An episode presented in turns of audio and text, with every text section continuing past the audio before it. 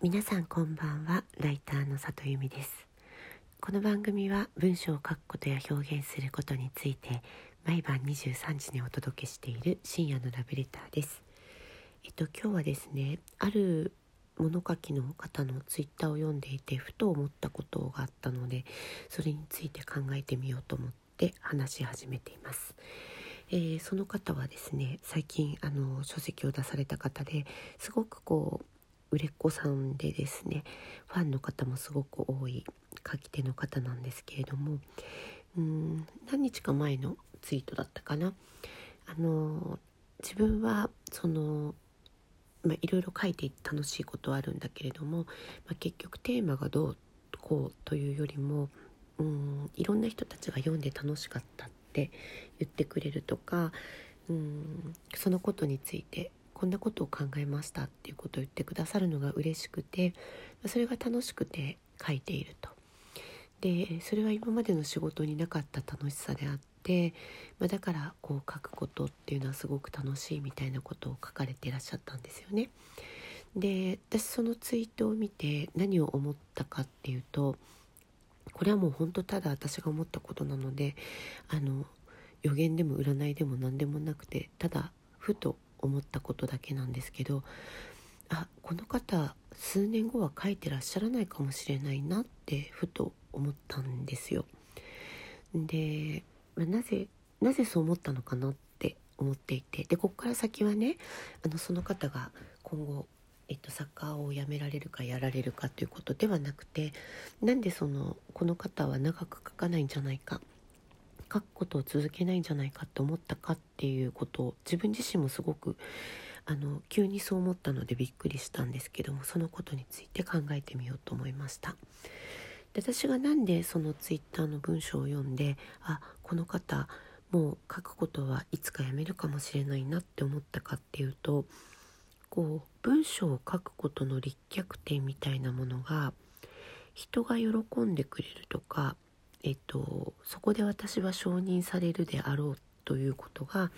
立脚点になっているように少なくともそのツイートから見えたんですよね。でこれはもう本当人それぞれだからわからないけどこう人から承認を得るために文章を書くとしたらあそれは全然悪いことじゃないと思ってるんですけどでも書きそれで書き続けることって結構難しいんじゃないかなって思うんですよ。人からの承認を得るためにやる仕事としては文章を書く仕事ってあまりにもこう費用対効果が悪いのではないかなと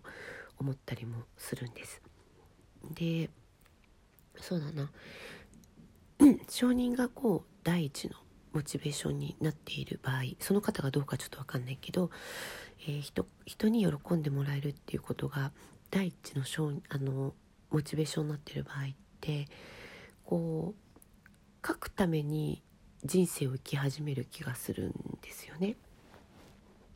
もっと言うとこう書くネタを探しに人生を歩くというのかな。うん歩いたことが歩いてこう経験したことが文章になるというよりも、え文章を書くために歩くとか経験するとかなんかこれってこうインスタ映えのために映える場所に行くっていうのとちょっと近い気がするんですけどもなんとなくそういう匂いを感じてそれがダメでは全然ないんですけれどもなんかそれを職業的にずっと書き続けるのってきっとしんどいことなんじゃないかなって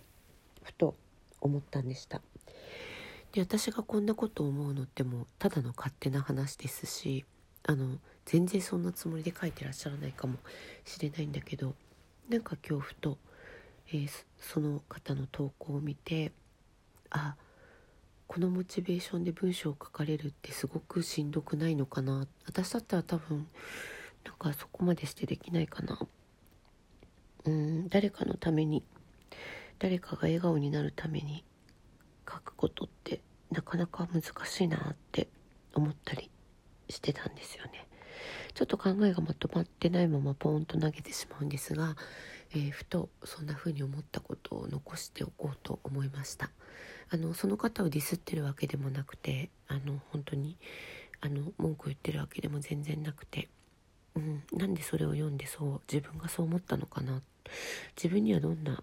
思考の癖があるのかなとかってことをちょっと考えたくて喋ってみました不快に思われる方がいたらごめんなさい書くことって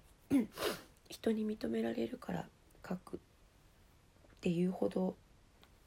認められるものに対して費用対効果がいいと思わないし逆に人にディスられるからやめるっていうんでやめられるほどのものだったら、まあ、もっと早くにやめるぐらい面倒なものなんだと思うんですよね。まあ、それはもちろん私の考えなので誰かに押し付ける気はないんですけどもなんとなく書くことってそんなことかなって今ちょっと思ったりしています。私にとっては、えー、今日も来てくださってありがとうございました。また明日も23時にお会いできたら嬉しいです。ライターの里由美でした。皆さんおやすみなさい。